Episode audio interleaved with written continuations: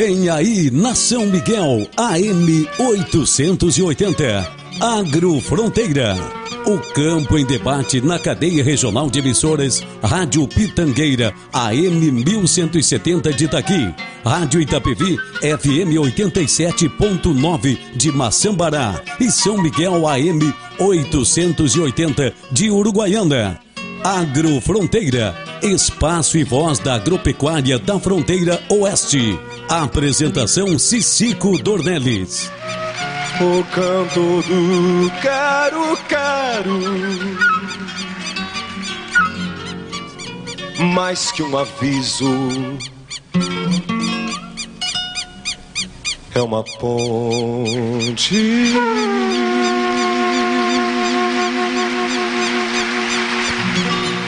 Bom dia, amigas e amigos. Bom dia, Fronteira Oeste. Bom dia, Rio Grande. Estamos começando mais uma edição do nosso Agrofronteira. Programa de hoje vamos tratar da pecuária gaúcha e das estratégias para uma maior produtividade. Para isso estão conosco o engenheiro agrônomo Paulo Cardoso Vieira, que é mestre em zootecnia consultor técnico da CIA, Serviço de Inteligência em Agronegócio, e também produtor rural. Eduardo de Ávila Madruga, que é médico veterinário, gerente técnico regional sul da Tortuga, baseado em Alegrete desde 2014 e que atua no Rio Grande do Sul, Santa Catarina, Paraná e também no Uruguai. Pedro Rocha Marques, doutor em produção animal pela Universidade Federal do Rio Grande do Sul, diretor da PRM Consultoria. E Luiz Antônio Queiroz Filho, engenheiro agrônomo, MSc em zootecnia, doutorando do Nespro da Universidade Federal do Rio Grande do Sul, com atuação aqui na nossa região fronteira oeste. O único que eu não sei a profissão é do Pedro Marques. O que, que tu é, Pedro? Tu é agrônomo veterinário. veterinário? Veterinário, colega, então. Isso. Bueno, com esse elenco de técnicos profissionais destacados é que nós vamos tratar desse tema. Mas eu, antes de começar realmente o programa, eu queria contar uma pequena história para vocês. O que nos levou a procurar aí a companhia de vocês na manhã de hoje. No sábado passado, nós realizamos aqui um programa com o presidente da Farsul, Dr. Gedião Pereira. Um baita o ex-ministro da Agricultura, Francisco Turra, e ex-presidente da BPA, hoje presidente do Conselho Consultivo da BPA, que é a Associação Brasileira de Proteína Animal, o economista-chefe da Farsul, Antônio da Luz, o engenheiro agrônomo aqui de Uruguaiana da Vetagro, o Ramiro Toledo, e o produtor rural, diretor da GAP, João Paulo Schneider da Silva, o Caju. E eu procurei realizar aquele programa na medida em que tomei conhecimento que a Farsul e a BPA estavam reunidas, tinham se encontrado e procurado alternativas para um problema que parece estar surgindo aí no Rio Grande do Sul, e também em Santa Catarina, que é a dificuldade de produção de grãos para alimentar outras cadeias produtivas, que são a dos suínos e das aves, fundamentalmente na metade norte do estado e também em Santa Catarina, e não tanto no Paraná, porque o Paraná tem uma outra característica, tem outras, tem uma logística também com relação ao milho um pouco diferente. E, e acaba que eles trazem esse problema e nós discutimos aqui com muita, com muita, digamos, propriedade. Eles estavam extremamente interessados nesse tema, inclusive colocando é, situações de que a metade sul poderia produzir mais grãos e outros tipos de grãos que não só o milho para alimentar os suínos e as aves da metade norte. Evidente que o presidente da Farsul, sempre que falava, ele se referia à pecuária de corte, dizendo que a pecuária teria que não só prevalecer, mas também aumentar a sua participação. Aí vem a, a ideia de realizar o programa de hoje e o convite a vocês, porque aí está colocado para mim, na minha modesta impressão, é, que aí tem um gargalo para ser resolvido. É, nós não vamos poder criar muito mais alternativas para a pecuária se nós ocuparmos ainda mais áreas com relação à produção de grãos. Aqui a gente não está falando em proibir uma coisa, nem proibir outra, nem abrir a porteira para outra. Né? O que a gente está falando aqui é que essa convivência, ela, ela cada vez ela vai ter que ser mais ajustada, mas que vão ter que surgir alternativas que possam ser é, alternativas que possam ser. Está tocando meu telefone aqui. Alternativas que possam ser úteis aí para que as coisas aconteçam nos dois sentidos. É, a gente já sente, não é? Estou me alongando um pouquinho, mas só para que os ouvintes tenham uma, uma ideia do que, que a gente está procurando realmente no programa. A gente já sente que a soja, por exemplo, por, por exemplo, está insistindo aqui, não adianta, eu não posso falar agora. É, a soja já tem, a soja já tem tentado ou já tem tentado a soja, já tem provocado né, uma, uma pressão sobre a pecuária, porque é uma, uma, atividade extremamente lucrativa e fica difícil da gente, né, em certos momentos, até comparar. Agora, nós precisamos sim criar alternativas para que, e vocês serão os, os artífices de, dessa busca e dessa solução, com a tecnologia, com o conhecimento e com a experiência que tem. E o que eu quero realmente hoje é roubar um pouquinho desse conhecimento de vocês para que a gente possa colocar à disposição dos nossos ouvintes, que são, na verdade, quem vai, quem terão a maior necessidade de absorver esses conhecimentos. Chega de discurso, vamos trabalhar. Eu vou fazer uma proposta para vocês. A gente tem aqui no, no Agrofronteira é, um hábito meio militar. Antiguidade é posto. E por isso eu vou dar a palavra ao Pedro Marques para ele abrir o programa para nós, porque o Pedro tem estado várias vezes conosco, é da região, é de Itaqui e é muito conhecido de todos nós. Ok, Pedro Marques, é contigo. Beleza, bom dia, obrigado pela honra, obrigado pela honra, uh, embora eu acho que eu não seja o mais velho da turma aí, né, Madru? e, mas beleza, muito obrigado pela, pela. Mas olha que barba branca não quer dizer nada, gente. não falei nada, não falei nada. bueno, mas muito obrigado e, e, me sinto em casa, Cicico. É, é muito bom, a gente faz uh, sempre uma troca de ideia muito boa e, e, me sinto realmente em casa pela forma que tu conduz o programa e, e bom, vamos, vamos falar. Eu acho que eu posso contribuir uh, na questão de, embora ali no currículo não tenha aparecido, para os ouvintes saber, a gente também é de uma família que tem integração lavoura-pecuária, a gente produz, tem arroz, tem soja tem gado. Então, uh, embora nós tenhamos uma empresa de consultoria, nós também é toda, a, inclusive a forma que a gente toca a nossa empresa de consultoria é, é muito com a visão do produtor. Então, porque a gente é tá desse lado também.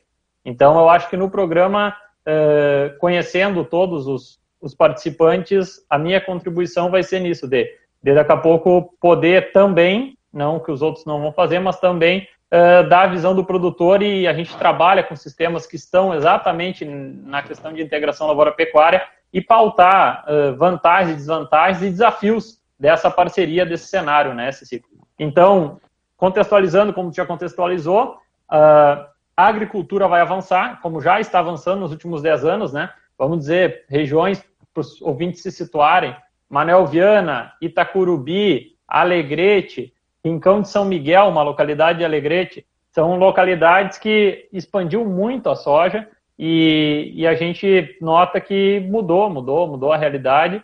E o grande desafio da pecuária é ela conseguir conviver com isso, porque nisso também é feito por pessoas, né? Então a gente tem que ter uma relação harmoniosa, porque sem harmonia não vai adiantar. E quando se decide entrar com a cultura onde não tem a cultura, a primeira atividade é escolher um parceiro que vai cumprir o que está sendo proposto. Ou seja, essa transição, depois do sistema estar tá montado, né, esse ciclo ouvintes, é muito fácil. O sistema tá, tem integração com lavoura, pecuária e soja, mas sempre tem a transição. E a transição é como fazer essa transição sem deixar uma lacuna no caixa. Né? Então, isso deve ser gradual, de forma não radical, e com aos poucos isso vai, conforme o fluxo de caixa permite, ir aumentando as áreas para que quem esteja envolvido no sistema possa aprender as diferenças que tem de uma integração lavoura-pecuária, para que o caixa possa se organizar, porque muda muito a forma de, de receita e despesa dentro de uma fazenda, e aprender a se relacionar, porque normalmente, na sua maioria, quem vem plantar a soja não é da região da fronteira, né? São da região do Planalto, então é um outro perfil, é um perfil de pessoa que é, é, vamos dizer como a gente usa a palavra muito tocadora, não vê a dificuldade, é, tem que drenar alguma área, se drena, se contrata o maquinário necessário para isso, mas uh, enquanto isso, o dono da terra ele tem um perfil de ter uma velocidade de fazer as coisas, que vai ter que mudar, e já está mudando, mas até estarem, vamos dizer, o fronteiriço está um pouquinho mais acelerado e esse cara do Planalto também saber como chegar no fronteiriço, isso uh, é o que vai determinar, porque se não tiver essa relação, nada dessas tecnologias que a gente vai falar, que o Madruga vai pautar muito de produtividade, a gente não vai conseguir chegar, porque se não tem harmonia nessa parceria, dificilmente a gente vai avançar uh, para o novo cenário, que é o que foi proposto por Farsul e a BPA no programa do sábado passado, Cecília. Beleza, Pedro? Deixa eu citar aqui que a Ana Helena Schenkel Bechested, a doutora Ana Helena, o Vicente Matas, aí do Itaqui, está nos acompanhando, Luiz Lali, Roberto Gresselé, acho que está em Porto Alegre, PRM Representantes, Tiago Uliana também está conosco, o Gil Marques Filho, manda um abraço, olha aqui, está me abraçando, e, e ah, eu acho que é o, o, o Gil Marques é o teu pai, Pedro? Esse mesmo, um abraço, pai. Ah, está te mandando um abraço, e também tem Tiago, bom, por enquanto são esses que nós vamos registrar aqui, daqui a pouco começam a surgir perguntas. Vamos agora com o Paulo Cardoso Vieira, que é o consultor técnico da CIA, Serviço de Inteligência em Agronegócio. Também é engenheiro agrônomo. Fala, Paulinho. Bom dia, Cicico. Bom dia aos colegas aí do que estão comigo. Uma, uma, um grupo de peso, né? Uma honra estar compartilhando com vocês esse espaço. Bom dia aos ouvintes aí do programa Agrofronteira. Muito feliz, fiquei com este convite e principalmente mais feliz ainda pra, por ser tratado de um tema que a gente vive todos os dias no nosso trabalho, né? seja na consultoria, seja com, com as famílias que a gente convive, né? seja com os grupos de pesquisa, enfim, a gente acredita né, no quanto isso é importante uh, em evoluir, em incrementar e melhorar os resultados. Né? Então, uma satisfação estar com vocês e tenho certeza que vai ser um ótimo programa aí, que a gente vai fazer uma boa troca de ideias e vai trazer algumas contribuições aí para o pessoal que está nos acompanhando, né, nos escutando e que está compartilhando dos mesmos objetivos. Muito bem. O Eduardo está aí conosco, Eduardo Madruga? Acho que não, né? Positivo. Ah, ah, então é tu que fala agora. Eduardo Madruga, que é o gerente técnico regional sul da Tortuga, e que é baseado no Alegrete. Ele que atua nos três estados aqui da região sul, Rio Grande do Sul, Santa Catarina, Paraná e também no Uruguai. Fala, Eduardo Madruga. Bom dia, Cicico. Bom dia a todos os colegas. Bom dia aos ouvintes aí da Rádio São Miguel. Queria mandar um abraço, tem vários colegas aí, inclusive do Uruguai hoje, que vai nos acompanhar nesse programa aí, aqui. Coisa boa. Coisa boa. E é uma satisfação, Cici, o momento que o agro vive, o nosso agro, seja na produção de grãos ou na produção pecuária, é um momento ímpar, é um momento que eu acredito que todos que estão aqui uh, nunca viveram, de valorizações extremas em todas as atividades. E o que chama atenção é que tem muito ainda a se produzir em termos de pecuária, com todos os avanços tecnológicos. A agricultura é a professora disso a agricultura, principalmente o arroz e soja, vem mostrando o que é possível. E nós temos hoje em pecuária o Pedro, o Paulinho, o Luiz Queiroz também, que estão no campo, a gente tem visto muitas evoluções. Fazem 17 anos que estamos nessa, nessa batalha. Sou filho de produtor rural, uh, criado na pecuária e há 17 anos trabalhando nessa função de consultoria, de gestão, de planejamento, uma equipe muito grande. E o que a gente nota é o seguinte, até para dar números sobre a tua questão, Ceci, durante a semana tu levantasse sobre o potencial da pecuária ser, ser cada vez mais pressionada pela lavoura. Isso é muito bom. A pressão por produtividade é muito boa. Eu tenho um dado aqui que eu peguei, da, que é do IBGE, eu peguei no site mais no, Instagram Mais Pecuária. Nos últimos 30 anos, houve uma redução de 30 milhões de hectares na área de pastagem no país. No mesmo período, a produção de carne por hectare aumentou em 170%. Ou seja, olha que impactante é isso. A nossa produção de carne no Brasil, que ainda será referência por qualidade também, hoje estamos exportando a mais do que já se, já se exportou, porém, temos um grande caminho para se explorar. Temos qualidade genética do Pará Rio Grande do Sul. E temos muito para produzir a mais por hectare. Como bem o Pedro falou e o Paulinho, a gente tem trabalhado muito em conjunto em vários projetos acompanho também o trabalho do Queiroz em Uruguaiana. A, a lavoura, ela chegou num patamar de produtividade muito próximo do seu potencial máximo, porque utilizou o que a pesquisa produziu, aplicando no campo.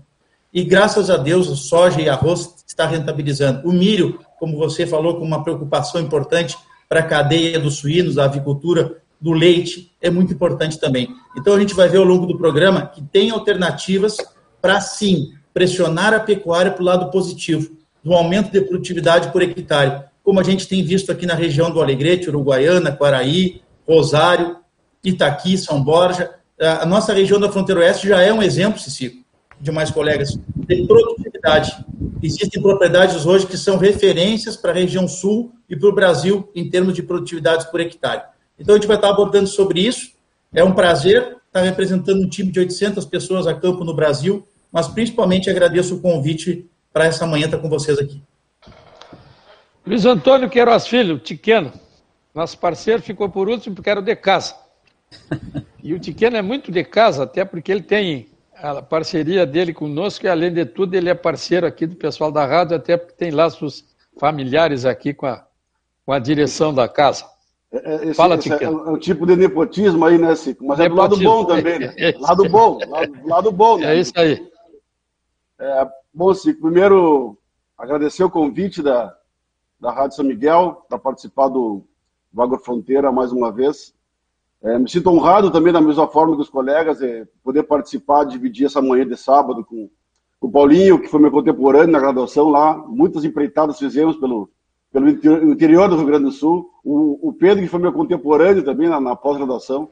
E o Madruga, eu tenho a satisfação de poder compartilhar, a gente conhece o trabalho dele, não conheço ele pessoalmente, mas o trabalho dele a gente conhece, sabe, reconhece a, a capacidade que ele tem é, nos trabalhos que desenvolve.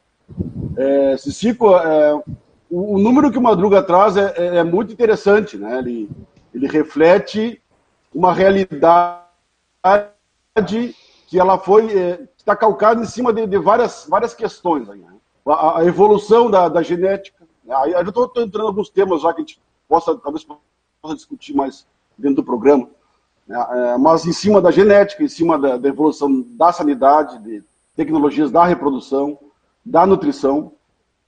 Né? Então, não há como negar os ganhos de produtividade que o Brasil, de uma forma geral, obteve não só na pecuária, mas a pecuária, por ter uma, uma expansão, uma extensão, ela utilizar uma área muito maior do que utiliza a, a agricultura, por exemplo, ela tem um impacto né, quando tu aumenta a produtividade em termos de, de área. Né? A agricultura também passou por esse processo de, de, de ampliação da sua produtividade. Né? E aí, trazendo um pouquinho mais para o contexto do Rio Grande do Sul, é, os censos agropecuários entre 2006 e 2017, né, os últimos dois que nós temos, mostram que no Rio Grande do Sul, pelo menos 10% do seu campo nativo foi, é, foi perdido. Né? Então, essa é uma, uma, área de em torno de um milhão de hectares, mais ou menos. Enquanto que a lavoura temporária, ela aumentou é, em torno de 15%. Né? Então, nós temos aí uma, uma ampliação das áreas de lavoura, refletida pelo, pelo que o próprio Pedro traz como exemplo prático, né? de propriedades ou de, de municípios que, que, a gente nota isso na, no dia a dia, no campo, né? não só nos números, na, na pesquisa, mas no dia a dia, e o reflexo que isso traz para essas é, propriedades, para esses produtores. A pecuária de corte, nesse sentido, ela vai ter que intensificar, melhorar sua produtividade, não só nas áreas onde ela participa com a lavoura, né? porque essas são áreas é, altamente produtivas, né? mas também nas áreas onde a, a, limitação do uso agrícola, elas são evidentes. Né? Eu falo das áreas de, de solo mais raso, né? dos afloramentos de pedra, também nessas áreas a pecuária vai ter que ter uma, alguma forma de ampliar sua produtividade. Né? Então, para uma primeira intervenção, assim, eu deixo esses, esses, temas aí que a gente pode discutir, talvez aprofundar algum deles. Né? E agradeço então, novamente e uma honra participar com todos os colegas. Nós aqui estamos satisfeitos com a presença de todos vocês. Eu quero mandar um abraço para o Bruno Teixeira, que manda bom dia. João Cleni Pires Pereira também manda bom dia, Gilmar do Monte também manda bom dia. E tem um recado aqui do Sony Heikenbick, o Heikenbick, dizendo que na minha propriedade no verão soja, no inverno pastagens, em 2014 entrou a CIA e a partir daí começamos a integração lavoura e pecuária. Tem o antes e o depois nos ganhos de produtividade.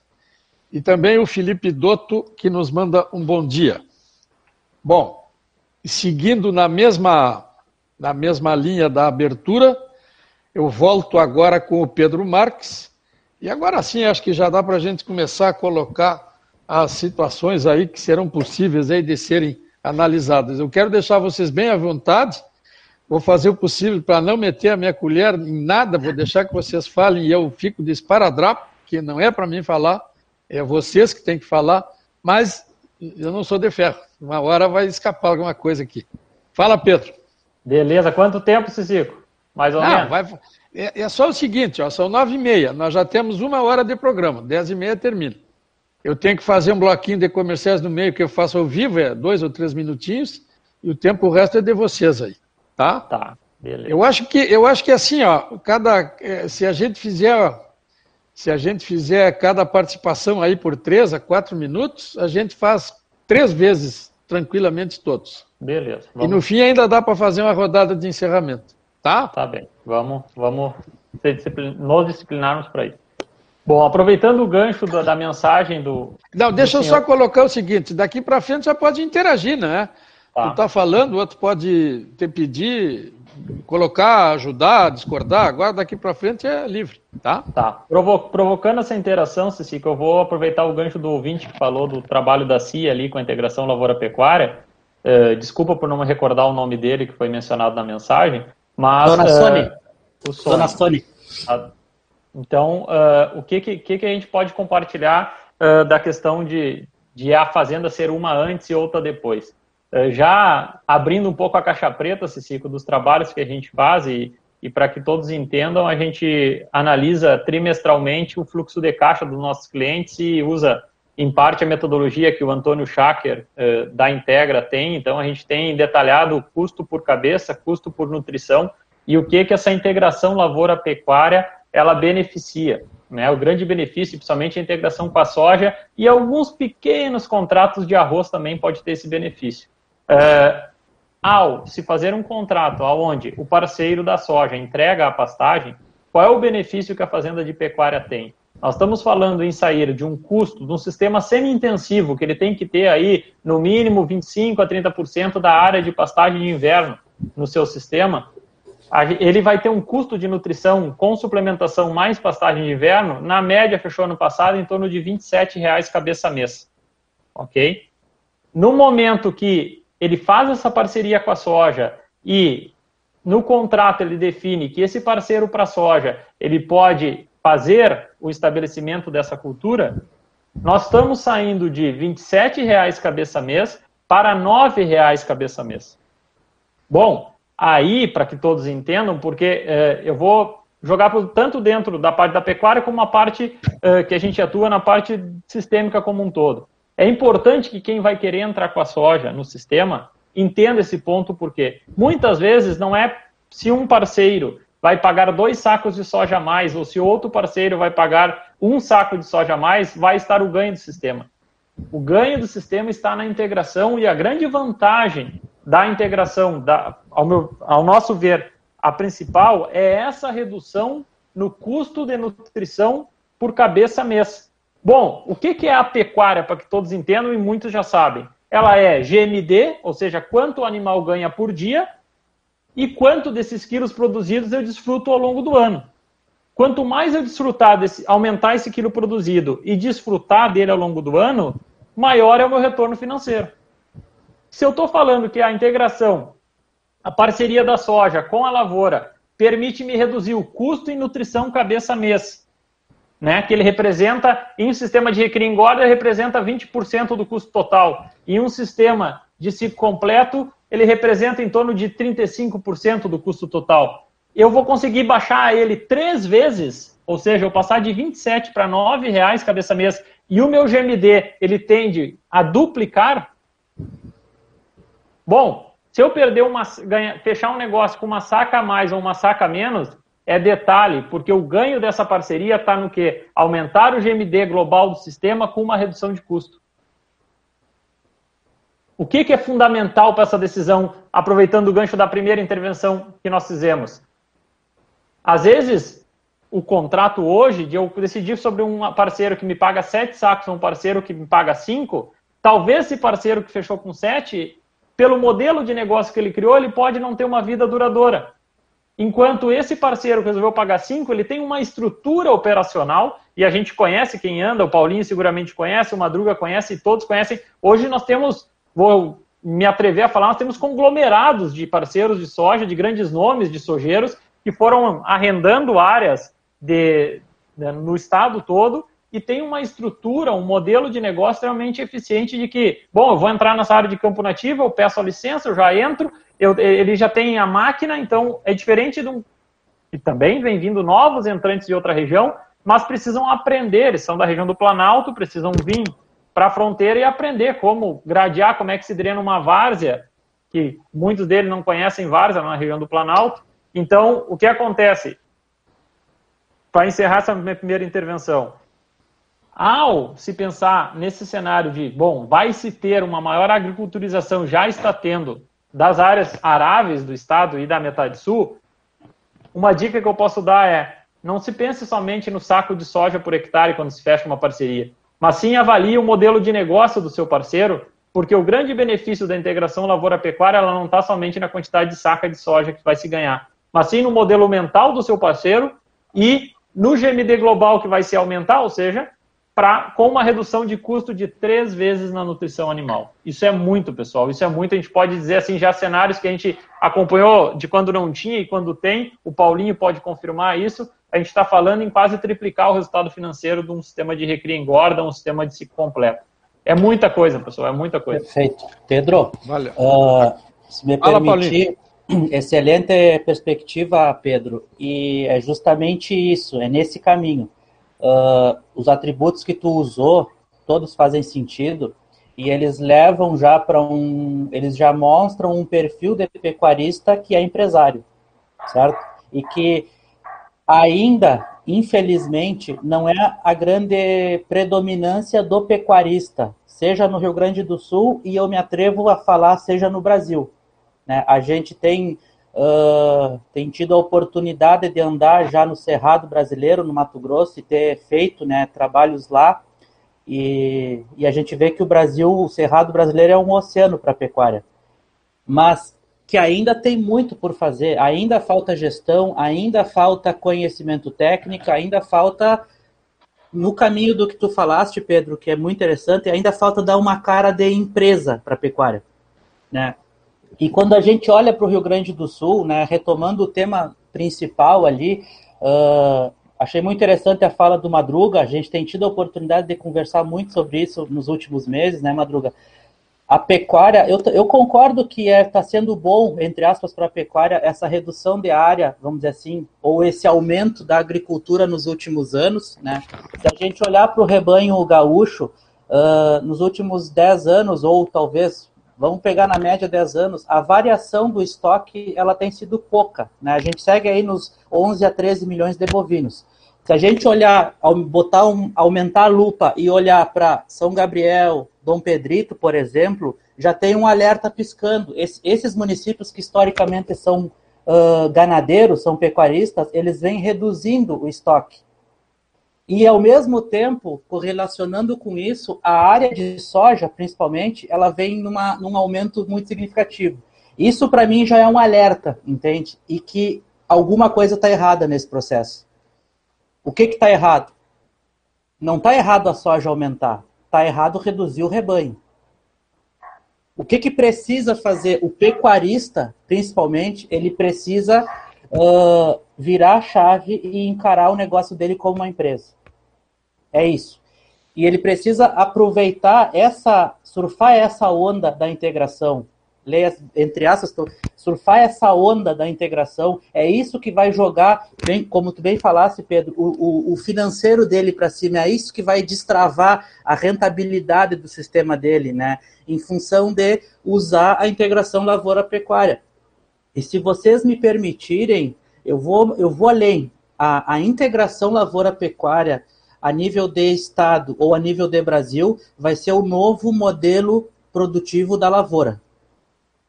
Né? A, a gente sabe que a gente conhece um pouco dos desafios da agricultura, que não são poucos. Né? Existe um mérito muito grande do agricultor. Por que, que comparando, eu não gosto de comparar agricultura com pecuária, eu não, eu não, eu não comparo, para mim elas têm que andarem juntas.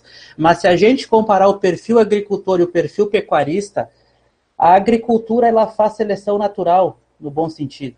Uhum ela faz seleção natural. O cara que é um ruim agricultor, ele não fica dois, três anos, ele vai embora, ele sai da atividade. E infelizmente, infelizmente, a pecuária ela não faz isso. Entende? A gente anda bastante por aí, a gente vê, a gente tem excelentes pecuaristas, mas que quando a gente olha para indicadores de estado, a gente tem até vergonha de falar porque os nossos indicadores eles são poucos diferentes, né, da, ainda que a gente vem aumentando muito a produtividade, como o Madruga bem comentou no Brasil nos últimos anos, mas a gente precisa aumentar muito mais ainda o potencial que existe. O Rio Grande do Sul, se fizesse, se a gente imaginar que o Rio Grande do Sul fosse uma fazenda, né, numa, numa utopia, cabe três, quatro vezes mais gado e pode aumentar ainda mais a área de soja e arroz, e não tem problema, e vai seguir sendo muito produtivo. Né? Então, a gente tem batido muito nessa tecla, né? seja com os nossos clientes aí na nossa consultoria, e a gente precisa enxergar o negócio integração como um negócio. Que muitas vezes ele é composto por, por, por mais de um parceiro, vamos dizer assim, por mais de um gestor, que é o da agricultura e o da pecuária. Nós estávamos falando, o Cizic estava comentando, né, antes de iniciar o programa, e que essa é a realidade. O que isso talvez seja um desafio maior, mas esse desafio ele tem que ser superado, tem que sentar todo mundo numa mesa e entender. A primeira coisa é entender que para o bem da agricultura e para o bem da pecuária, se essas atividades não se conversarem e não olharem para o mapa da propriedade e elaborar de forma conjunta um plano de uso do solo ao longo dos anos, né, no tempo e no espaço, e a partir daí montar um planejamento forrageiro, alguém vai cair antes. Isso vai ser ruim para a agricultura e vai ser ruim para a pecuária, porque a, a, agricultura não vai se sustentar sozinha. Esse, esse, esse é um fato. Quem, o agricultor que está nos ouvindo e que não e que não virou essa chave, esse cara ele, ele não precisa concordar com tudo que a gente fala, mas ele tem que ter um alerta piscando de se ele acha que a agricultura vai sobreviver sem a pecuária, é uma questão de pouco tempo para esse cara ele não estar tá mais na atividade. Paulinho, eu, eu de licença para Madruga, mas eu acho que tu tocas num, num, num ponto aí é, que, eu, que eu creio que seja fundamental, né? Porque se fala, e, o, e o Pedro chama atenção para o lavoura-pecuária, integração lavoura-pecuária, né? Mas qual é o nível de integração que nós temos realmente, né?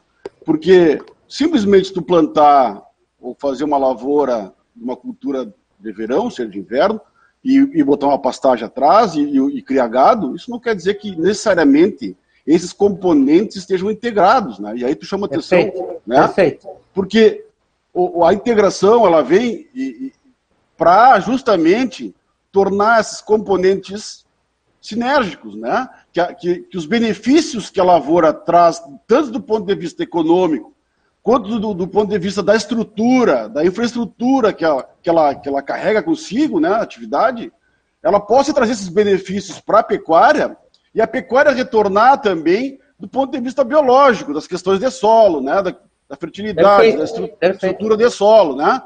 Então, eu, eu acho importante de destacar isso, né? Porque senão a- a- o os princípios que regem eh, eh, esses modelos de produção, eles acabam se, se, se esvanecendo, se, se perdendo no meio do caminho, né? Mas eu, eu gostaria de insistir mais uma vez, né, que aí vocês pon- eh, pontuam as questões da, dos indicadores de produtividade, os índices de produtividade que são realmente são, são baixos em termos eh, no- do nosso contexto regional, e eu creio que a principal atividade a qual a gente deve mirar, e é aquela que está sofrendo mais com a, com a questão da lavoura, é a questão da, é, é, é os sistemas de cria, que são aqueles que utilizam mais tecnologias de processos, né? Então, a- o manejo da reprodução, o, o manejo das pastagens, ele, ele acaba tendo muita importância no sistema de cria, diferentemente do sistema de recria engorda, onde, onde a nutrição ele tem um peso muito forte, aí o insumo tem um peso muito forte, né? Uma suplementação, uma boa ração, para tu engordar um animal para poder vendê-lo. Mas, um- do meu ponto de vista, o sistema que mais é afetado e, que, e aquele que a gente tem que trabalhar melhor para ampliar o sistema, a, a- a produtividade, são os sistemas de cria, né? Onde tu tem aí as vacas, tu- a produção de terneiro. O peso da desmama dos terneiros é muito baixa ainda. Isso reflete na recria, reflete na terminação. Né? Então nós temos muito a evoluir os sistemas de cria. Essa é a minha intervenção. Eu peço desculpa ao, ao Madruga se, se furei a fila aqui, Madruga. Inventei uma ordem, mas não tem problema. Agora Mas é- vamos no mas eu precisava- Madruga.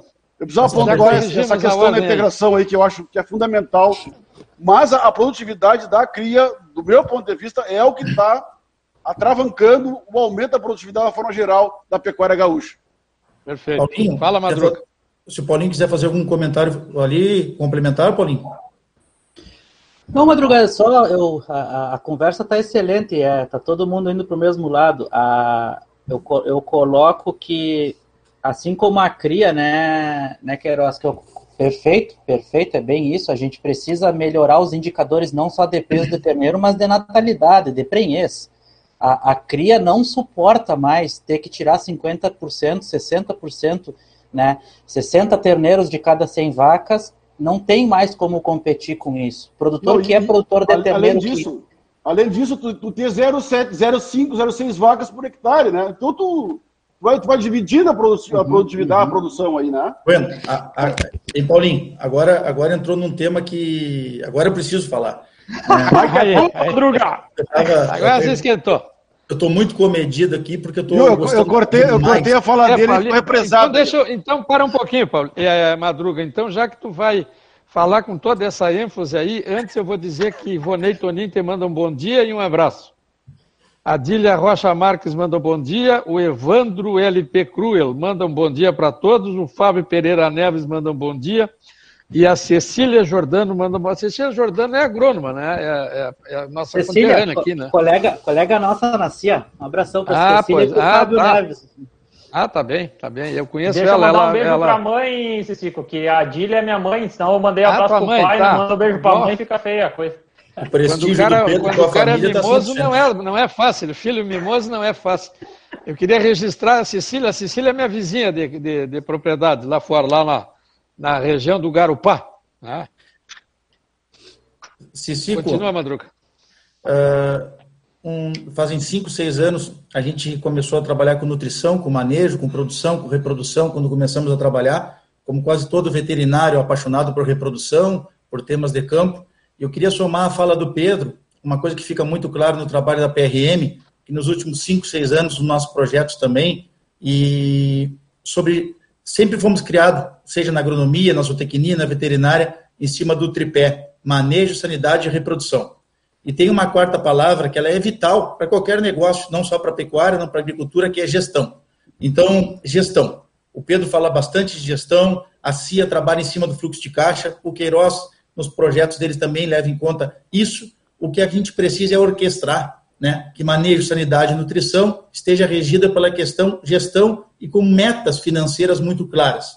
Isso para um sistema de LP ou para um sistema exclusivamente de pecuária, porque se falou muito aqui em LP, só que a gente está falando também de propriedades de essência pecuária, sem profundidade de solo, muitas vezes para ter uma agricultura, e que não é necessário exclusivamente ter uma agricultura, desde que a pecuária seja algo muito superior aos 80 a 100 quilos de carne produzido por hectare ano, que ainda desde 2005, meu amigo Carlos Nabiger, no diagnóstico puxado pela URGS, mostrou essa produtividade e, infelizmente, a, a gente tem a tendência de olhar sempre para um perfil de média de propriedades que a gente circula. Só que a gente não pode se iludir com isso. A média do Estado ainda é muito pequena, 80 a 100 quilos. O gaúcho, nós temos um diferencial muito grande. Eu estive em Goiás, em Minas Gerais, antes da pandemia, e a gente vê realmente o que, é, são taxas de lotações superiores. Nós temos um orgulho do nosso campo nativo. Me escutam bem? Sim. Sim. O nosso campo nativo é um patrimônio, sim, é um patrimônio que merecia ser muito mais bem cuidado, investido em termos de calcário, de adubação, para que aumente suporte, aumente carga animal. Então, isso é um ponto. Uh, nós só vamos melhorar indicadores de produtividade, seja reprodutiva, de recria e terminação, com melhoras da condição do nosso campo nativo. Isso é um patrimônio. Agora, quero fazer um comentário. Há cerca de dois anos atrás, fomos procurados, nós temos um projeto chamado Lavoura de Carne, 12 meses do ano. Nós temos um investimento médio aí, estamos falando de fronteira oeste também, certo? Uh, estamos falando de Guara, Guarapuava, no Paraná, Campos Novos, Santa Catarina. Estamos falando de regiões que a gente tem esses projetos, mas eu quero falar de fronteira oeste, de Alegrete, de Uruguaiana, de Rosário do Sul, uh, onde a gente começa a trabalhar com 300 quilos de adubação por hectare ano, onde a gente começa a trabalhar com 400 a 500 quilos de ureia hectareano, aí falando de 12 meses do ano, é onde a gente começa a produzir 700 quilos a 1.000 quilos hectareano de carne. A 10 reais são 7 mil, 10 mil reais. Obviamente que isso não é numa parcela total da propriedade. Mas se a gente tiver 5%, 10%, 15%, 20% da área sendo extremamente produtiva, a gente alavanca a produtividade da propriedade como um todo, dos seus 80 quilos, 100 quilos, para uma meta de 200 quilos. Todos nós sabemos aqui, uh, há muitos anos que se fala numa meta de 200 quilos produzido hectare ano. O simples fato de sair, que não é simples, mas o número falar assim é simples, sair de 80 a 100 quilos produzido por hectare ano para 200 quilos, a gente está falando de uma produtividade bruta, uh, uma receita bruta de 800 a mil reais para 2 mil reais. Se você tem um custo hectareano na faixa de 500 a 700 reais, você está falando de sobrar dinheiro. A gente está dizendo que aí sobra dinheiro no bolso do produtor. Aí deixou de ser uma pecuária de subsistência. Porque nós temos que ter um grande cuidado, Cicico e colegas, o Luiz Queiroz foi, foi, muito, foi muito pontual nesse, nesse, nesse, nesse fator de produtividade. Nós não podemos confundir a eficiência dentro da porteira com o efeito de mercado fora da porteira. Nós temos hoje um terneiro valorizado de 12 a 15 reais, que muitas vezes está suprimindo ou está iludindo uma baixa produtividade. Como o Paulinho bem mencionou, se nós pegarmos o peso médio de desmama do Brasil, 160 a 170 quilos, uma taxa de desmama média de 55%, nós estamos desmamando por vaca ano 100 quilos de bezerro, 100 quilos de terneiro. Isso é muito pouco. Ontem de noite, numa live com o pessoal de Minas Gerais, a gente conversava sobre isso. Então, é o dever de casa, é nutrir uma vaca com qualidade, e aí com qualidade não entenda somente suplementação mineral de qualidade. Isso deveria ser uma obrigatoriedade.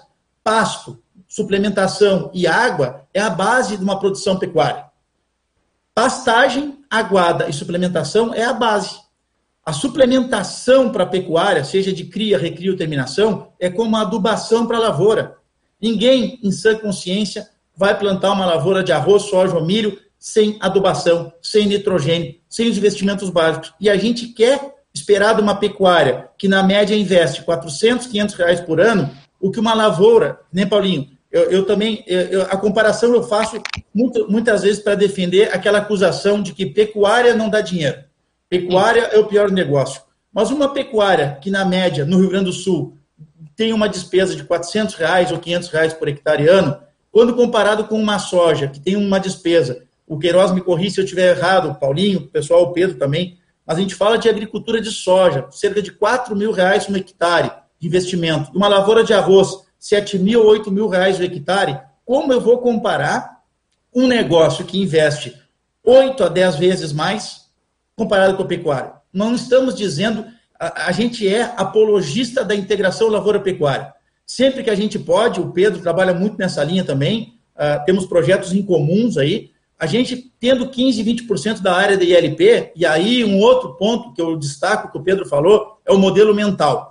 Mais importante que o modelo financeiro é o modelo mental. O nosso amigo Schacker sempre fala uma coisa que eu trago comigo desde 2015, quando fiz essa especialização na parte de gestão, que foi que impulsionou os nossos projetos.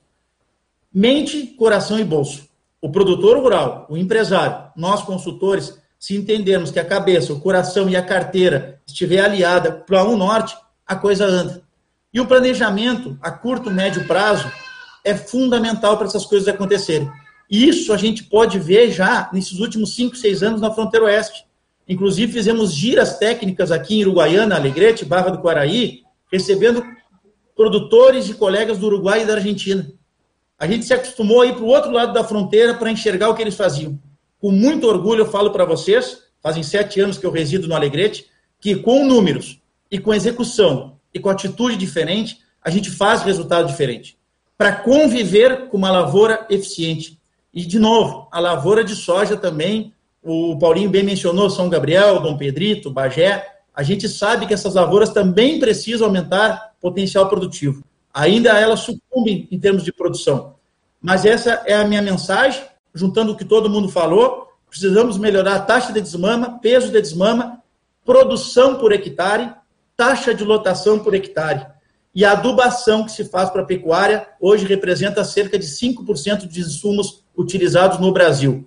95% do adubo vendido no Brasil é para a lavoura. 5% é para pecuária.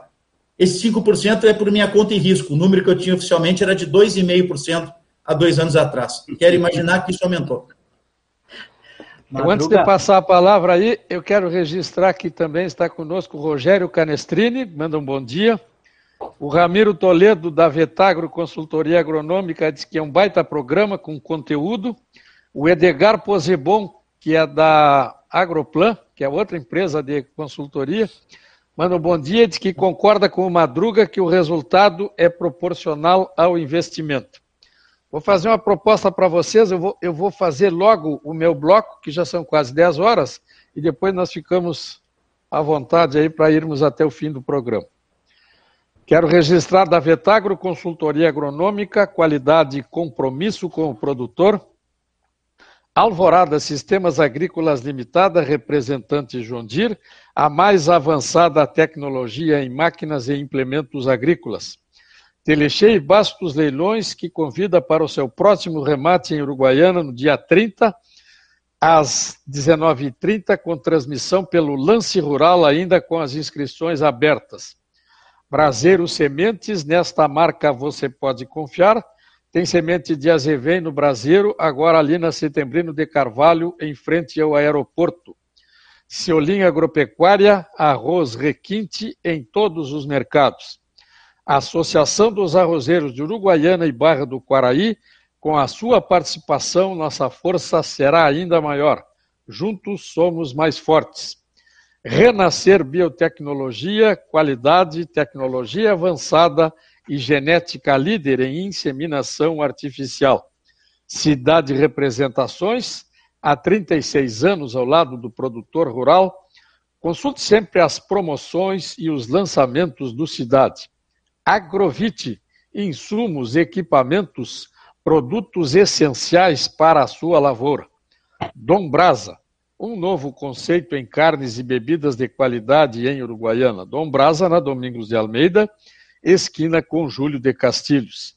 MH Engenharia, serviços de terraplenagem em geral, barragens, estradas, regadeiras, valos para irrigação e trabalhos também de arquitetura com soluções completas para a sua obra. Sindicato e Associação Rural de Uruguaiana. A força de uma classe está na união dos seus participantes. Associe-se ao seu sindicato. Trajano Silva Remates retornando aos remates de gado geral no Rio Grande do Sul. Entre em contato pelo telefone 51 30 28 28 28. Controle de pragas catarinense. Atenção, arrozeiro. Tenha um silo controlado e protegido. Ligue para Controle de Pragas Catarinense. Fone WhatsApp 55 999 058887. Cabanha Santa Ângela, com as raças ovinas Merina, Australiano, Ideal e Corredale, continua comercializando diretamente na propriedade, portanto livre de comissão, borregos e carneiros de campo e de galpão, aceitando o cartão Banri Compras e todos os cartões de crédito em até 12 vezes sem juros. Agende visita ligando para o 55 34 12 38 30 ou 999 77 89 24. Continuamos e eu retorno agora com o Pedro Marques. Eu quero avisar para os amigos que falta um minuto para as 10 horas. Vocês vão ter que ser um pouquinho mais concisos agora. Fala, Eduardo, só um, pouquinho, só um pouquinho, Pedro. Fala, 30, Eduardo. 30 segundos. Luiz Queiroz. Fala, fala. O nosso amigo Joaquim Freitas, produtor rural em Arroio Grande e Pedras Sim. Altas, manda um abraço. Não conseguiu mandar o comentário aqui. Ele te parabenizou pela colocação que sucessão de atividades é diferente de integração lavoura-pecuária. E é isso mesmo. A palavra da moda é ILP, mas a gente vê pouca ILP funcionando no potencial máximo. Então, a gente que percorre todo o estado aí, janeiro, fevereiro, a gente teve de Vacaria, Santa Vitória do Palmar, Glorinha a Alegrete, a gente nota que as lavouras estão numa pujança de produtividade. Agora, fosse muito feliz que ter calendário de atividades e tornar uma ILP na essência é grande dificuldade e também é um grande potencial. Queria só um passar abraço. esse comentário do Joaquim. Agradeço, agradeço o comentário, deixo um grande abraço ao Jorge, né? Muito Joaquim, bem. Joaquim, Joaquim Freitas. Abraço, Joaquim. Joaquim. Obrigado pela, pelo comentário. Muito bem. Eu agora retorno lá com o Pedro Marques, então. Beleza. Se fico avançando nessa conversa, uh, o Madruga falou muito bem na questão de, de alternativas tecnológicas e falamos do modelo mental. O que, que é importante? Eu comparo muito a entrada da integração lavoura-pecuária com a questão de mesmo cada um se autoavaliando, se autoconhecendo. Por exemplo, ah, ah, eu só consigo fazer três coisas ao mesmo tempo. Aí chega a lavoura e o que acontece? O, a, a pessoa começa a ter mais demanda e começa a ver que ela é capaz de fazer mais coisas. A pecuária, ela é hoje como aquele o, o estudante que vai só na boa, né? Que tá, estuda, só não faz estágio, tá tranquilão, tá numa boa. O momento que chega a lavoura, a pressão pega. E aí o que acontece? Tu começa a olhar para áreas, agora sendo específico no que eu estou querendo dizer, tu começa a chegar em áreas, por exemplo, áreas que sempre tem, áreas de lavouras que não são aproveitadas. Inclusive, dentro da lavoura, um corte de arroz, a gente sabe que não é 100% de um potreiro, de uma invernada que é usado. Ficam bicos, podendo oscilar entre 5 hectares, entre 30 hectares, que o momento que essa área disponível para pecuária for menor, esse pecuarista vai sim achar interessante botar uma cerca elétrica, roçar e colocar animais e fazer uma suplementação que aproveite melhor esse canto de 30 hectares. Quando ele não está sendo pressionado pela agricultura, ele acaba deixando aquele bico sobra a área. Então, a folga é diretamente relacionada à ineficiência. Então, o que, que a gente vem vendo em alguns trabalhos? Campos, aí é uma recomendação geral, campos que chamamos de campos grossos, né? Então, por exemplo, pega a zona de Itacurubi, alguns campos em Manelviana, são campos com caninha, o mesmo macegal, aonde se trabalha com a roçada, esse ano nós estamos falando em carga, claro que o janeiro foi atípico, tivemos chuva a cada 10 dias, mas por ceder uma grande parte da, da propriedade para soja, de um cliente, se identificou que a roçada permitiu nós trabalharmos com 700 quilos por hectare de campo nativo, com um GMD na recria, que em janeiro ele foi de 1,100, uma suplementação proteica energética, e agora com a seca de fevereiro ele baixou para 800. Então, O que acontece? Se a soja não entrasse nessa propriedade, esses campos estavam subutilizados. Era uma cerca que dava na, na costela do cavalo. Então, por quê? Porque como faltou área, foi se fazer a roçada. A roçada, ela é. O, o, o Paulinho conhece muito bem, todos aqui conhecem, a roçada é uma das tecnologias mais baratas que tem. Tem um custo de 15, hoje aumentou o diesel, bota 20 reais por hectare, e que tu aumenta em no mínimo 50% a carga animal nesses campos grossos. Sai de 400, 450, se não roçar, provavelmente ganhando 200 a 300 gramas, porque o campo está grosso, o gado come só o extrato inferior, que é a parte de baixo, né, não é a macega. E quando a gente roça, a gente está abrindo o campo, porque as macegas que não eram consumidas passam a ser consumidas. Então, isso é somente um exemplo do quanto a integração lavoura-pecuária é positiva e a convivência com a agricultura. Aí, se nós vamos fazer integração para ser fidedigno ao conceito do Queiroz, é o quanto o modelo mental desse produtor entende. E aí eu queria frisar um ponto para todos os colegas e creio que vamos concordar. Para a gente poder tomar a decisão, primeiro nós temos que entender o nosso negócio. E para entender o nosso negócio, nós temos que saber quais são os indicadores principais do nosso negócio. Se não, nós que andamos muito, Madruga, Paulinho, Queiroz, a gente sabe que cada fazenda, o produtor define um indicador e não necessariamente esse indicador seja o produtivo. E o que a gente precisa é padronizar os indicadores. Pecuária é GMD, produtividade por hectare, custo por cabeça mês. Esses são os indicadores principais a, com quatro indicadores eu posso tomar decisão. Então, independente da tecnologia, o que nós falou em tecnologia de processo, a tecnologia de processo ela está diretamente relacionada ao quê? Ao modelo mental. Por quê? A integração lavoura-pecuária ela veio para acelerar a tecnologia de processo. Por quê? A velocidade que uma agricultura precisa fazer, ela tem cronograma definido. Quando eu não tenho a pressão da agricultura, ah, eu não vou fazer o diagnóstico de gestação agora em março. Eu vou fazer o diagnóstico de gestação só em maio, não tem diferença. E desmamar também, não tem. Só que se tu não fizer essa atividade com integração lavoura-pecuária, vai te faltar área para aonde colocar os terneiros. Então, o que acontece? Bom, é muito bom a integração lavoura-pecuária, mas primeiro nós temos que padronizar e entender o que que, quais são os principais indicadores de uma recria engorda, quais são os principais indicadores do ciclo completo, quais são os principais indicadores de cria. Indicadores me determinam o processo e processo me determinam, o modelo mental me determina o processo. Se não entender isso, qualquer alternativa e tomar decisão que vai ser feita vai ser equivocada. Por quê? O que, que nós temos muito nessas mudanças de sistema? Custo de aprendizagem. Custo de aprendizagem está diretamente relacionado ao perfil do pecuarista. O pecuarista que é mais conservador, ele tem um custo de aprendizagem menor, porque depois que aquela tecnologia já está estabelecida, aí ele vai. Mas modelos como esse, a lavoura de carne, como a Druga comentou, o custo de aprendizagem ele é alto. E se o modelo mental não for buscar o conhecimento, aprendizagem e saber conviver com esses erros e saber que é parte do crescimento, muitos sistemas podem parar na metade do caminho. E não tem crescimento sem aprendizagem. Paulinho? Antes de, só, só, um pouquinho, Paulinho. Deixa eu só registrar aqui o Tiago Sarmento Barata, que vocês conhecem muito bem. Uhum. Diz que assistir o Agrofronteira já é uma rotina nos meus sábados. É verdade. Agradece porque nós proporcionamos essas aulas todas as semanas. Olha só a gentileza aí do Tiago Barata. Um abraço e obrigado a todos. Nós é que agradecemos. Eu, fundamentalmente, agradeço as tuas palavras e essa companhia que só enriquece aí o meu, o meu currículo. Maurício Costa, bom dia, muito bom o debate e grande abraço direto de Candiota.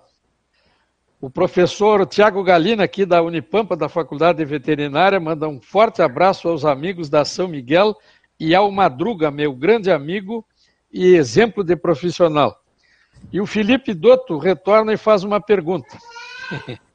E a ILPF pode se tornar realidade no Rio Grande do Sul?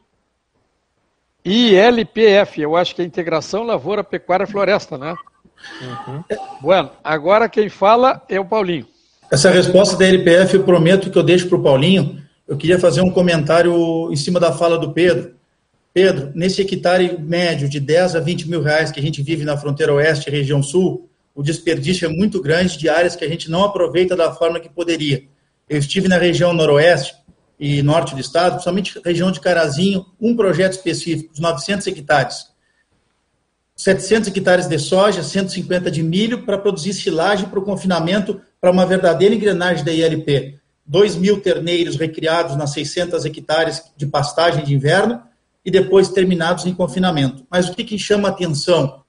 Nessa, nessa visita que eu fiz na família Hittins, no Bernardo e no Douglas, um grande abraço a eles, uh, eles têm lá, no meio de todos aqueles pivôs de soja, um hectare que vale hoje 100 a 120 mil reais, eles têm 55 hectares que cerca uma sanga, cerca uma APP, que está adubado, melhorado com trevo e cornichão, e com 320 animais de 300 quilos em 55 hectares. Nós estamos implantando um projeto de perene tropical em 27 hectares, para uma outra área que não é utilizada, para se trabalhar com mais 300 animais nesse período também, para que a gente leve esse animal mais pesado para dentro do confinamento, para que tenha um peso inicial de 400 quilos e não de 300 quilos, para que agregue o máximo do valor. Então, isso, Pedro, vai ao encontro que você mencionou. É aproveitar toda a área. Quanto a gente vê na fronteira oeste, na região sul, áreas desperdiçadas, subpastejadas, ou às vezes uma superutilizada e outra sobrando, engrossando. Então, eu queria dar esse número para esse comentário aí. Agora sim, fala, Paulinho. Paulo Vieira. Tá, os assuntos são todos ligados a, a se eu pegar o gancho tanto do Pedro do, e do Madruga, né, a, se a gente olhar para a pecuária, né, o que, que precisa fazer para destravar a produtividade, indiferente do tipo de sistema, se for cria como como o Luiz Antônio bem colocou, e é, é o início, né, Queiroz? É o início. se a gente já parte de. Não adianta o sistema voar na recria e terminação e ele ter uma cria ineficiente, indiferente de quem faz, se é a mesma ou não fazenda. Né? Alguma coisa vai dar errado. Uh, mas pegando o gancho do Madruga e do Pedro, para destravar o que, que, Se a gente olhar para a pecuária e fazer uma análise fria, uh, tanto em sistemas integrados ou não, né? Sistemas que são simplesmente pecuários. Eu sinto muita falta do projeto. Né? Há um tempo atrás, eu e o Madruga, a gente conversava sobre isso, e eu posso citar o, o, o projeto né, da DSM Tortuga Lavoura de Carne, que é bárbaro. É bárbaro. O Madruga colocou 10, 15, 20%, e eu me atrevo, Madruga, a falar que isso pode ser 100%. E não necessariamente ser 100% em toda a área ao mesmo tempo, mas isso pode transitar, enfim. Mas é que o que eu quero chamar é que falta projeto, Pedro. A, a gente precisa, o pecuarista, quando tu coloca né, os indicadores, e é, é isso aí. O que, que precisa né, dentro desse modelo mental que faz total sentido? ok, o pecuarista ele sabe que precisa mudar, ele sabe já os indicadores que ele precisa destravar e ele precisa ter um projeto. Ele precisa ter um plano de metas e ações. Ele precisa colocar no papel o que, que ele precisa fazer nos próximos meses e nos próximos anos. E ele precisa ter um foco no negócio dele. Esse é um outro ponto que eu chamo muito a atenção. Né? A gente, a gente pecuarista, também sou produtor rural, a gente precisa ter foco no nosso negócio. Mesmo estando integrado ou não, mas precisa ter foco. Se eu sou um produtor de terneiro, eu tenho que ser bom em produzir terneiro. E eu vou fazer tudo que eu que tiver ao meu alcance em tomadas de decisões, em uso de tecnologia, seja de insumos ou de processos, as duas têm que andarem juntas.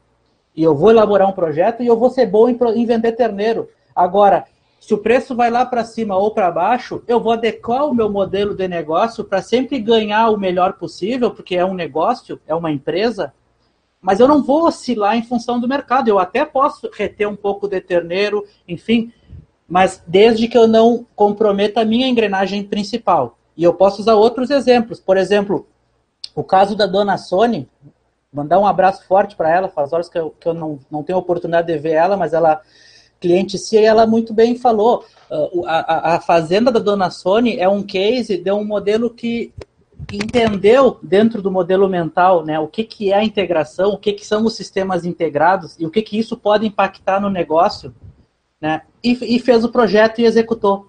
E está executando. E está colhendo excelentes resultados, tanto na pecuária quanto na agricultura.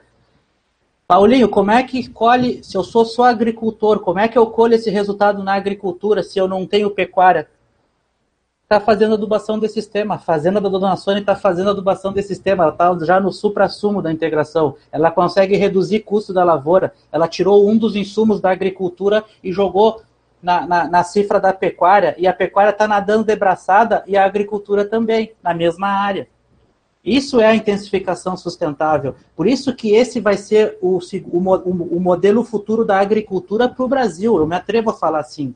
Né? Agricultor que não entendeu isso precisa entender. Uh, e nessa questão, só voltando na, na, no, no, Felipe Dotto, acho que se não me engano, né? Um abraço para o Felipe. A questão da ILPF, bárbaro, é mais um componente da diversificação. Né? Se a gente falar da integração lavoura-pecuária ou de sistemas integrados, um dos pilares, e é um dos principais pilares, é a diversificação. Quando a gente inclui o componente floresta, é mais diversificado ainda, então é mais seguro, mais resiliente e mais rentável no médio e longo prazo. Uh, e dentro disso, o que, que é, é a mesma lógica? Tem que ter projeto. Eu não posso simplesmente sair plantando árvore porque eu ouvi falar que isso vai ter, ser bom e a pesquisa tem muita informação segura para nos mostrar que a ILPF aumenta a produtividade da pecuária e também da agricultura, quando tem o componente florestal junto. Uh, e, e só para concluir, o componente florestal não necessariamente precisa ser madeira, eucalipto. A gente tem já um vício né, de achar que a ILPF é eucalipto e pinos que basicamente é o principal e que o mercado demanda madeira e demanda, enfim, são essas commodities, mas eu posso chamar a atenção que a ILPF pode ser com espécies nativas, pode ser com frutíferas. Né? A gente tem caso em Uruguaiana do pessoal da Polo Sul que está produzindo laranjas de excelente qualidade dentro desses sistemas que vão ser integrados com pecuária. Né? Então, mais uma, mais uma atividade que entra num cenário que impacta a economia, porque ela demanda mão de obra, ela demanda mercado, enfim, a diversificação tem isso, e por isso que a gente acredita muito né, nos sistemas integrados. Né?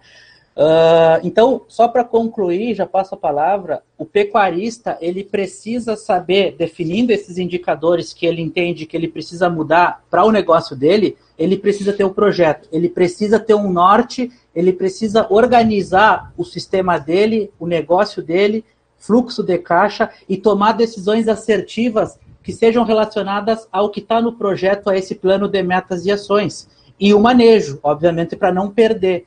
Né? Comparando a pecuária com a agricultura, a colheita dentro dessa lavoura de carne, diferente da agricultura, que é em 30, 40, 50 dias, a colheita é em 365 dias. Então, a função desse gestor é estar tá, todos os dias do ano regulando as colheitadeiras, colhendo mais, colhendo menos, se o pasto cresce mais, se o pasto cresce menos, adequando dieta, né, Madruga? Botando mais energia, botando mais proteína em função do momento né, que está, vamos dizer assim, essa lavoura, mas sempre olhando para o resultado financeiro, né, tomando decisões tecnológicas para impactar no financeiro, regulando a colheitadeira todos os dias para impactar no financeiro.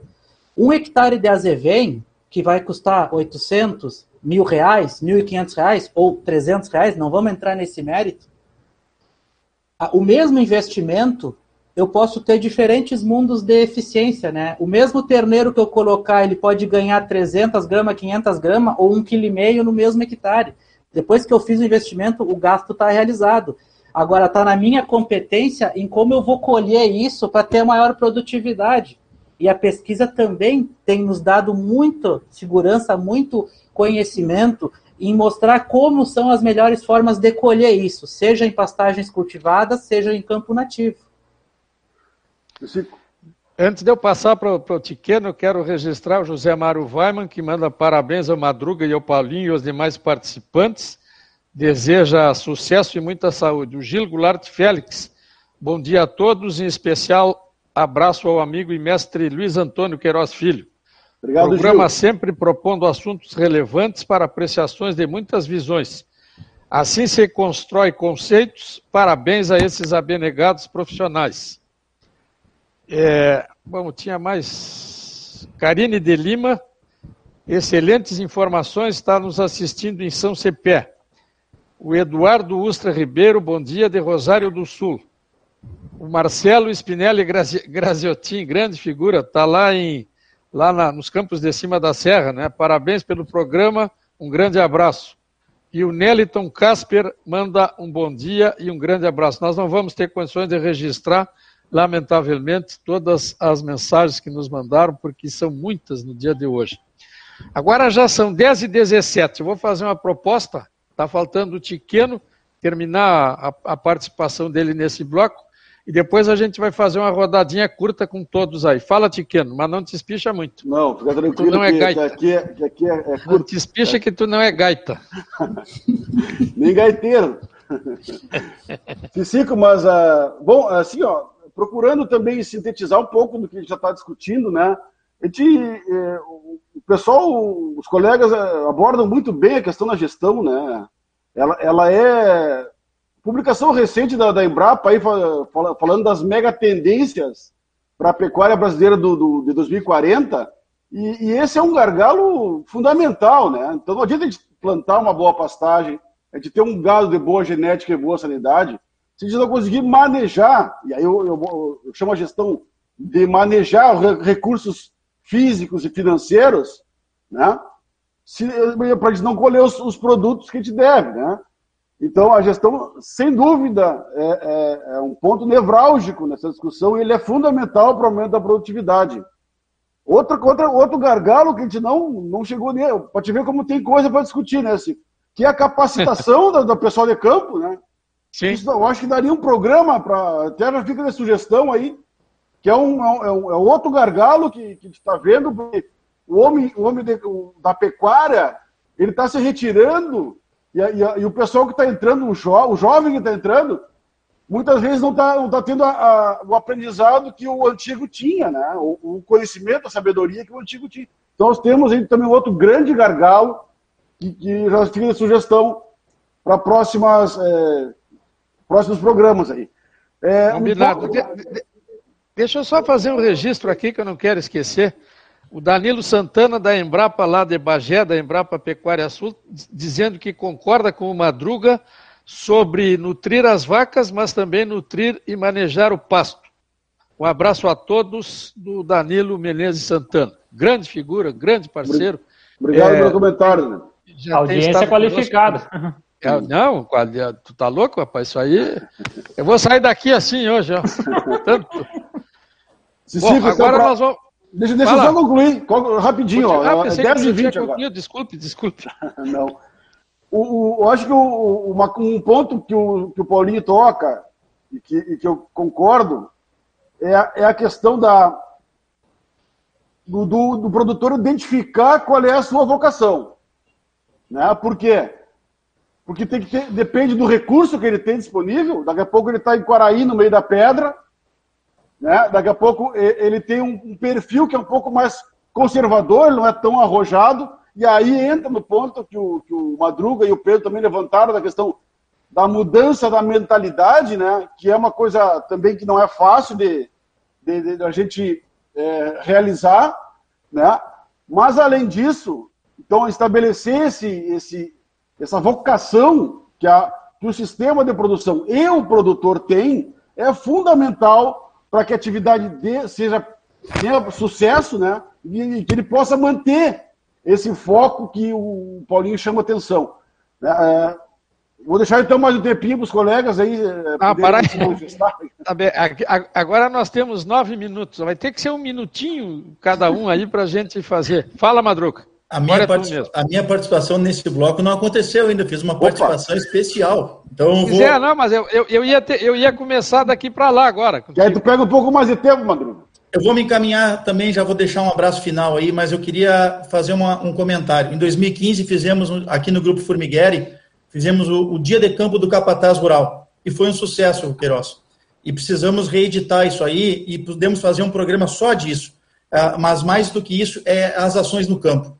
A nossa mão de obra do campo é muito boa. Muitas vezes a gente diz que o que era as pessoas boas foram para a agricultura. Nós temos muita gente de qualidade na pecuária.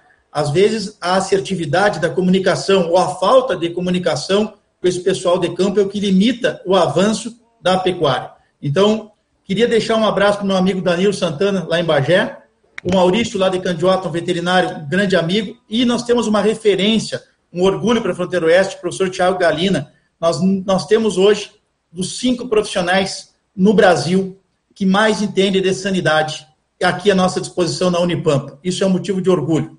Então, eu queria deixar um abraço a todos. Quero dizer, recebi umas perguntas no particular aqui. Uh, dá para ter pecuária de cria em áreas extremamente rentáveis. Nós temos no Paraná, região de Candói, na Dona Vânia, nós temos lá áreas de 20 sacos de arrendamento de soja por seis meses, trabalhando com pecuária de cria intensiva, com seis vacas por hectare, desmamando 5,4 terneiros. Isso são 13 mil reais de resultado bruto por hectare. Essa é uma pecuária de cria, que nem diz o meu amigo Joaquim, se der a condição para cria que dá para soja, ela responde. Obviamente, responde sim. No lado da dona Vânia, temos o Rodolfo Botelho, trabalhando com ILPF, com primor de valor e resultados. Fizemos dia de campo para 520 produtores lá dois anos atrás. Quero deixar uma mensagem. Nossa pecuária gaúcha tem muito potencial genético. Sabemos que podemos aproveitar muito mais esse potencial genético. Fiquei muito feliz essa semana, meu amigo Juca, do Grupo Seolim, mostrando as novilhas prenhas de 14, 15 meses. Essa propriedade hoje é uma referência de gado e cria, um trabalho junto com a assessoria do Toco, do pessoal da Toco Negócios Rurais. Uma propriedade que desmama hoje com 230, 240 quilos, com taxa de desmama superior a 80%. Uma dica de suplementação: suplemento deixou de ser ferramenta para suprir carência. Suplementação é para aproveitar o que a pastagem tem de bom para aumentar a digestibilidade e aumentar ganho. Suplementação é o adubo do rumen. Um grande abraço a todos. Cicico, ficamos à disposição para uma outra manhã, um bate-papo produtivo como esse. Um grande abraço a todos. Uh, quem quiser seguir nossas informações, Eduardo Madruga na Pecuária, nosso Instagram. Um abraço à Rádio São Miguel e aos ouvintes. Muito obrigado. Agora vou fazer assim, ó. Um para cada um, um minutinho para cada um, vou lá no Pedro Marques. Beleza. É, eu acho que é, de tudo que a gente conversou, o importante é todos ter a compreensão, seja a integração lavoura-pecuária, ou seja, a empresa, ter a noção de que o negócio ele é uma maratona, ele não é uma corrida de 100 metros. Quando, se esse modelo mental tiver alicerçado, nós vamos entender a fundo o negócio e tomar decisões que podem não dar o resultado hoje, mas vão dar o resultado consistente e, mais que isso, recomendo a todos ler um livro, quem não leu, chama Empresas Feitas para Durar, do professor Jim Collins, da Universidade de Stanford, onde ele analisa 100 anos, 100 anos de empresa, as que ganham de duas a três vezes mais que as suas concorrentes. Ou seja, são decisões, todas as empresas tomam decisões de forma consistente, bem analisada e não agem por impulso. E eu acho que a pecuária é importante, sim, nós temos essa visão. A pecuária é uma maratona. A gente precisa implementar valores e entender que precisa sim ter muita disciplina e paciência para chegar aos resultados. Valeu. Paulinho Vieira. Um minutinho, Paulinho.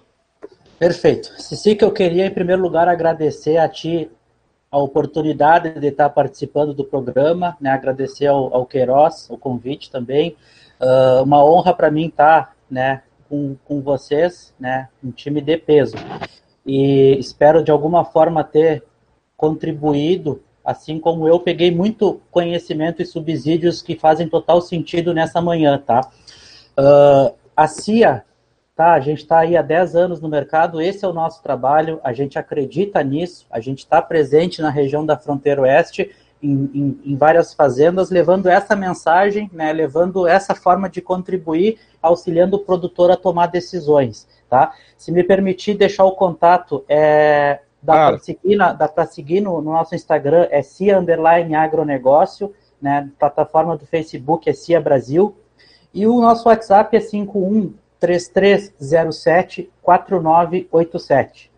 3307 4987. Esse é o nosso contato. Em menos de 24 horas aí, alguém vai fazer né, um retorno. Quem entrar em contato vai receber um retorno imediato e o nosso objetivo, o nosso desafio, a gente está no campo constantemente, a nossa equipe, né, levando essa mensagem, né, ajudando de, de certa forma, levando essa contribuição.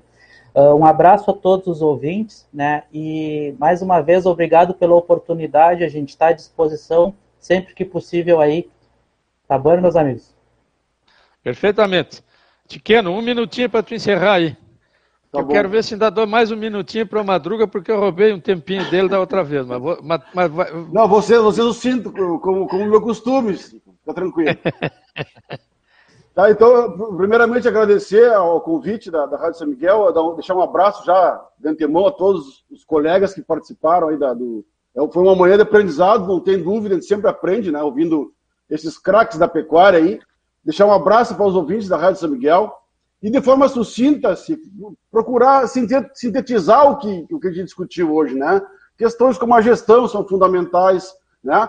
O, o identificar a sua a, a, a, a condição em que, que o produtor está inserido, né? as suas capacitações.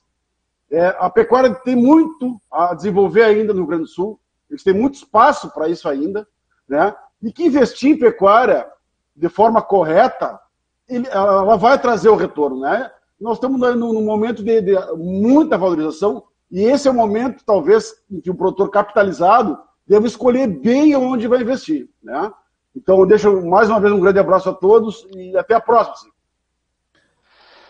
Muito bem. Eu, antes de encerrar, quero mandar um abraço para o Pedro Bastos, que é o leiloeiro rural da Telechei Bastos Leilões, está mandando os parabéns pelo programa re, re, reprisar que no próximo dia 30 tem mais um remate de gado geral com transmissão pelo lance rural da Telecheia Bastos Leilões. Roberto Gresselé, é, deve estar em Porto Alegre, ele é, ele é de Santana do Livramento, manda os cumprimentos. Bom para o campo gaúcho, para o agro, saber que temos técnicos desse quilate para tocar o que precisa ser feito para uma pecuária competitiva. Um abraço, Gresselé. O Renato Amaral, que eu acho que é conterrâneo do Paulinho Vieira, lá de Santa Vitória do Palmar, meu grande amigo, manda os parabéns pelo programa.